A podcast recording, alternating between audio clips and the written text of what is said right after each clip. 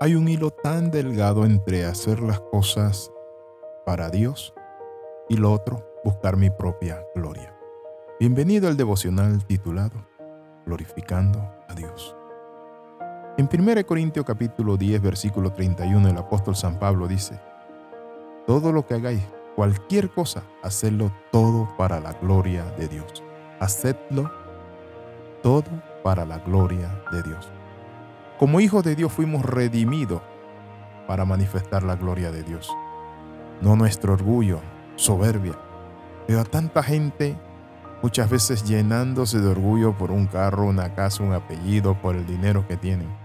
Pero la Biblia nos dice a nosotros que fuimos hechos para la gloria de Dios.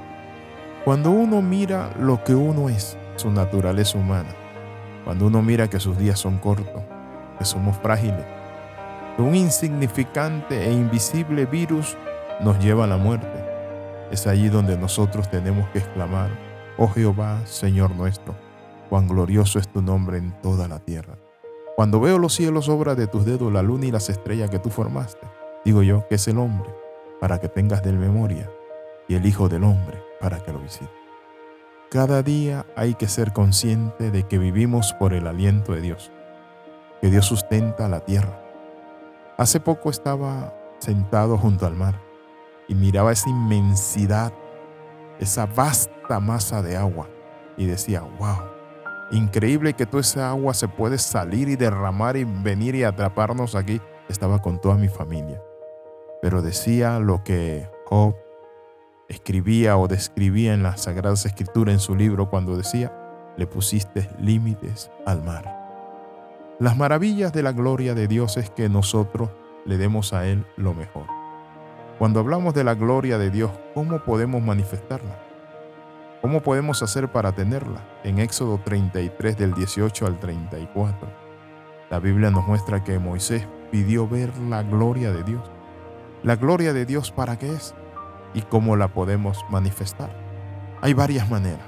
Lo primero que hacemos es cuando nosotros reconocemos nuestro pecado, nuestra naturaleza pecaminosa, nuestros errores, le damos gloria a Dios. ¿Por qué?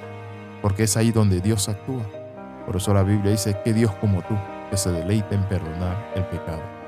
Cuando tú llegas al Señor y confiesas ese pecado, eso donde fallaste, hiciste algo malo y te sientes muy mal, dice la palabra que Dios viene en ese momento para perdonar.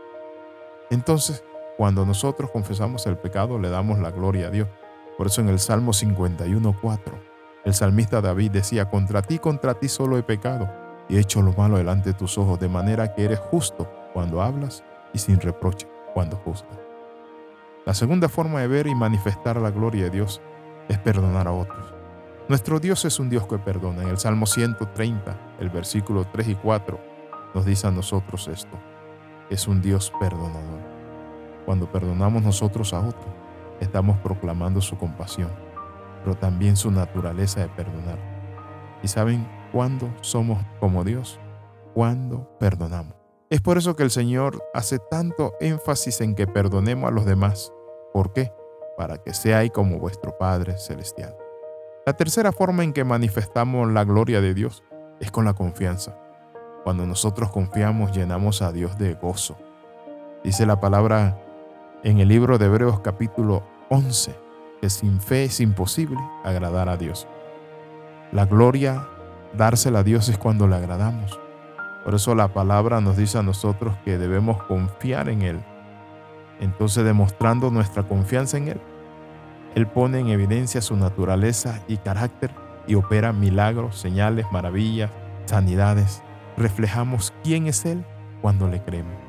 La vida de Abraham proporciona un ejemplo notable de esto. En Romanos 4:20 señala que sin embargo respecto a la promesa de Dios, Abraham no titubeó con incredulidad, sino que se fortaleció en fe, dando la gloria a Dios. Al final de su vida, Pablo relata cómo el Señor estuvo con él, cómo lo fortaleció y lo rescató de cada momento difícil. Y concluye diciendo que el Señor le traerá a salvo a su reino celestial. Y luego termina diciendo, a Él sea la gloria por los siglos de los siglos. Confiar en Dios declara su gloria. Pero también hay otro elemento, el dar fruto. Jesús dice, en esto es glorificado mi Padre, en que vayáis y llevéis fruto y vuestro fruto permanezca. En Juan 15:8 se nos muestra el fruto. Vivir una vida que adorna los atributos de Dios pone de manifiesto su gloria. Cuando sus atributos los comunicamos, los reflejamos en nuestra vida, no solo produce fruto, sino que glorifica a Dios. Y la última forma de dar gloria a Dios es cuando somos agradecidos. En el Salmo 50, 23 dice, el que ofrece sacrificio de acción de gracia me honra. ¿Saben qué es honrar? Es darle gloria a Dios. Las expresiones de gratitud a Dios ponen su gloria en un pedestal. La acción de gracia dirige nuestro enfoque en aquel que es el dador de todo bien y nosotros como receptores de su misericordia, de sus gracias y de sus favores. Le invito en este momento a orar. Padre, en el nombre de Jesús oramos, dándote a ti la honra y la gloria. Te entregamos todo, todo es tuyo. Amén y amén. Escriba al más 502 42 45 60 89. Le saluda el capellán internacional Alexis Ramos. Bendiciones del Dios Altísimo.